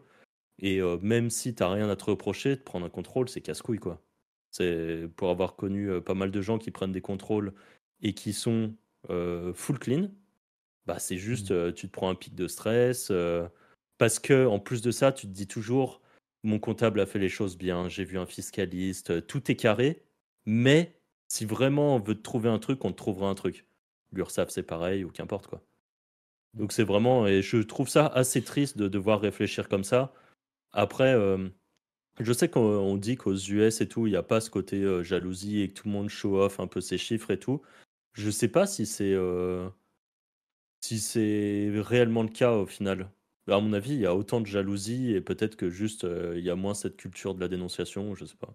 Non, mais c'est pour le coup, il y a plus la culture de la méritocratie. C'est-à-dire que les, les gens, ils sont moins en mode ah bah oui, bah lui, il est riche, c'est un connard de riche. Euh. Je pense que l'ambiance est un peu différente euh, là-bas à ce niveau-là. Il y a un peu plus de respect pour les gens qui, tu vois, pour les self-made, pour les gens qui, qui se sont faits justement tout seuls. donc, ouais le droit à la paresse, tu vois, ça, je trouve ça mais ridicule. Quand j'ai entendu ça, je me suis vraiment dit, mais c'est quoi ce concept du droit à la paresse qui a été sorti du euh, tout le monde a le droit euh, à un moment de plus rien branler, c'est la société qui paye pour lui? Bah non, en fait. Si mmh. moi, demain, j'ai envie d'arrêter de bosser, je peux le faire parce que euh, j'ai mis assez de sous sur un compte pour me dire pendant un an, je suis safe, tu vois. Et là, c'est un droit à la paresse autorisé. C'est moi-même qui vais m'auto-financer ma paresse, si on peut dire ça comme ça. Par contre, inversement, genre, je comprends pas le. Enfin, je, je comprends pas le délire de vouloir que ça soit ton voisin qui paye pour toi, en fait. C'est ça, typiquement, moi, je suis très. Euh, ouais, mais c'est tellement ancré. C'est comme les gens qui vont pas aller faire 3 heures de plus parce qu'ils vont pas avoir la CAF ou les choses comme ça. C'est le système est fait pour que tu sois feignant en France. Enfin, c'est. Ce qui est triste, hein. Honnêtement. Même, mmh même personnellement, je pense même pour euh, l'accomplissement personnel, je trouve ça un peu triste. Euh. Et peut-être, enfin, c'est. Ouais, bon, voilà, c'était euh, la discussion un peu PMU, mais c'est vraiment. De moi, ça m'attriste au quotidien, en fait. Il y a, il y a vraiment des, il y a des moments où ça me. et, pour, je, je vous chie pas dessus et je m'auto chie pas dessus, hein, mais je veux dire, on est, on est loin d'être riche ou on gagne bien notre vie, mais tu vois, on n'est pas. c'est Ouais, mais aux yeux de la plupart des gens, euh, je veux dire, tu, tu vas voir ton voisin, et, enfin peut-être pas ton voisin parce que tu le connais bien, mais tu, tu vas voir un peu un random et tu dis voilà, je gagne tant, est-ce que vous considérez que je suis riche? Euh, Bah oui, en fait. Mmh. Tu vois, en fait, le, truc c'est ça, c'est que. Mmh. Moi, ça me, rend, ça me rend d'autant plus triste quand je voyage. En vrai, dès que je voyage, euh, je- j'ai le seum, au final. Enfin, j'apprécie le fait de voyager, genre, je passe un bon moment. Mais là, mais les derniers voyages que j'ai faits, il n'y a pas un voyage où je me dis, putain, mais ça me casse les couilles de revenir dans cette ambiance constante, euh, au-delà même de, dans, cette, dans Mais- cette négativité constante. Et surtout, ce qui me casse les couilles au plus haut point, c'est les gens qui essaient de, de s'auto-persuader à longueur de journée que oui, mais vous inquiétez pas, en France, euh, c'est chouette, oui, ok, tu payes un peu, un peu d'impôts, mais on a, on a la santé, on a, et tu sais, tous ces arguments de merde. En fait, dès que tu vas, On a tu- des tu- routes. quand, euh, quand, quand tu, quand tu demandes aux gens, les, les gens qui vivent là-bas et tout réellement, comment ça se passe chez eux, tu te rends compte que à chaque fois, en tout cas, les, les, pas Ah, fait là, tous les pays du monde. Thaïlande, Quand tu discutes Mais avec des, des putain. gens thaïlandais avec des enfants, enfin, pas- pas des Thaïlandais, avec des expats en Thaïlande qui ont des enfants, qui sont dans le système éducatif, qui ont eu, par exemple, euh, enfin, nous, on connaît un mec qui a sa femme qui a accouché aux Philippines. Euh, il nous a expliqué comment c'était. euh, propre, hein, franchement. Bah, au niveau de la santé, honnêtement, euh, bah, là, je, toute façon, pré- je euh, préfère me faire soigner en Thaïlande qu'en France. hein. Le- Bah, de toute façon, tu vois les hôpitaux, les, les trucs publics en France, il n'y a rien qui a évolué depuis 20 ans. C'est les mêmes, c'est la même mairie, c'est tout, tout est vieux, tout à 30 ans, quoi. Il n'y a rien qui a bougé. Ouais. Mais ça, on centres pourrait- commerciaux, ça, on peut en parler pendant des heures. C'est juste euh, le problème de ça, je pense que c'est une mécompréhension du système. Parce qu'en fait, quand on te dit la médecine est gratuite, c'est pas qu'elle est gratuite, c'est que quand tu regardes ta fiche de salaire, bah, tu vois combien tu cotises tous les, tous les ans, par exemple. Euh, pour- en fait, tout ce qui est considéré comme gratuit, c'est parce que dans la tête des gens, c'est gratuit, mais il n'y a, y a pas de gratuité. Oui, mais parce que pour, pour quelqu'un, et c'est pour ça qu'encore une fois, on a pas mal parlé du, du fait entreprendre versus le salariat et tout. Et c'est aussi le, le gros confort du salariat. Et franchement, encore une fois, c'est quelque chose que je comprends complètement, qu'on puisse faire ce choix-là euh, de, de- d'être salarié, parce que même psychologiquement, putain, mais quel confort par rapport à l'entrepreneuriat. Et justement, la, la majorité de ces gens-là, je pense, ils s'en foutent de savoir que c'est dans leur fiche de salaire. Enfin, tu vois, c'est dans net, tous les cas, ils, les couilles, ils- voilà. ouais, voilà, ils ont, ils savent qu'il y a le brut, il y a le net, et, euh, et voilà. Mmh. Mais euh, Non, mais du coup, souvent, les, tu vois, quand, parce que ça, moi, c'est des débats que j'ai eu 150 fois avec des personnes où j'essaie juste de leur faire comprendre comment ça fonctionne. Parce que ça m'énerve qu'on me dise, euh, Bah, en France, t'es trop bien parce que certes, tu payes beaucoup d'impôts, mais euh, derrière, t'as tout qui est gratuit. En fait, non. C'est moi, dans mon cas, je paye euh, beaucoup, beaucoup, beaucoup plus pour la solidarité collective de gens qui même un, même un salarié, la quand tu, vois le, quand tu vois le patron ce qu'il verse VSK le salarié, Mm. il peut y aller au, chez le médecin, le mec. Hein. Oui, et non, puis en plus de ça, quand tu vas chez le médecin, tu payes encore des trucs, il faut payer ta mutuelle Oui, à côté. ta et mutuelle, tout. etc. oui, Et sûr. juste euh, pour, euh, enfin, pour connaître beaucoup de gens qui sont expats euh, dans plein de pays différents, en plus de ça, pas, vraiment euh, que ce soit en Europe, en Asie, en Amérique du Sud, tu as des tonnes d'assurances privées qui coûtent vraiment pas, enfin, pas si cher et euh, où ils ont un problème, genre ils se pètent le bras, ils vont à l'hôpital, tout est pris en charge, ils sont Mhm. dans une chambre, soli- enfin, chambre solo et tout ça. Après, encore Bah, une fois, on, peut, on peut même aller encore plus loin que ça. hein. Pour moi, par exemple, qui suis diabétique, donc je suis dépendant de la médecine pour, pour survivre, en fait, tout simplement. Euh, si demain je m'expatrie, je vais, euh, je vais devoir payer une assurance santé de 2200 euros par an, par exemple. Euh, 2200 euros par an, quand tu vois le- le- la qualité de vie que tu gagnes en t'expatriant, la tranquillité mentale que tu, que, que tu gagnes, enfin tous, tous les avantages que tu as euh, à le faire dans, dans certains cas en tout cas, euh, franchement, c'est anecdotique par rapport. euh, Enfin, tu vois, c'est pas, c'est rien de dramatique au fait de payer 2200 balles pour ton assurance santé à l'année, quoi. Ah ouais. Et je suis persuadé qu'aujourd'hui, je paye bien plus cher euh, ici que pour, euh, pour ma santé. Et pour être bien moins euh, bien soigné aussi. C'est une réalité. Là, aujourd'hui, je- là, j'ai eu besoin de contacter mon, mon, en- mon endocrino euh, hier. Pas de réponse, j'en aurais sans doute pas avant, avant trois jours, quoi. Euh, si j'ai une urgence, un truc, je... bah, tant pis. C'est comme ça que ça fonctionne. Ah ouais, ouais, sûr. La tête d'Anto. La tête d'Anto. Enfin, voilà. c'est des grands débats qu'on a eu plein de fois. euh, on connaît. Enfin, qu'on a eu entre nous euh, un nombre de fois incalculable. Je sais que là, ça va en trigger euh, plus d'un, mais. Ah bah c'est sûr. Voilà, Après, c'est c'est hein. pas grave, hein, on n'est pas obligé de tous être d'accord. Oui, bien sûr.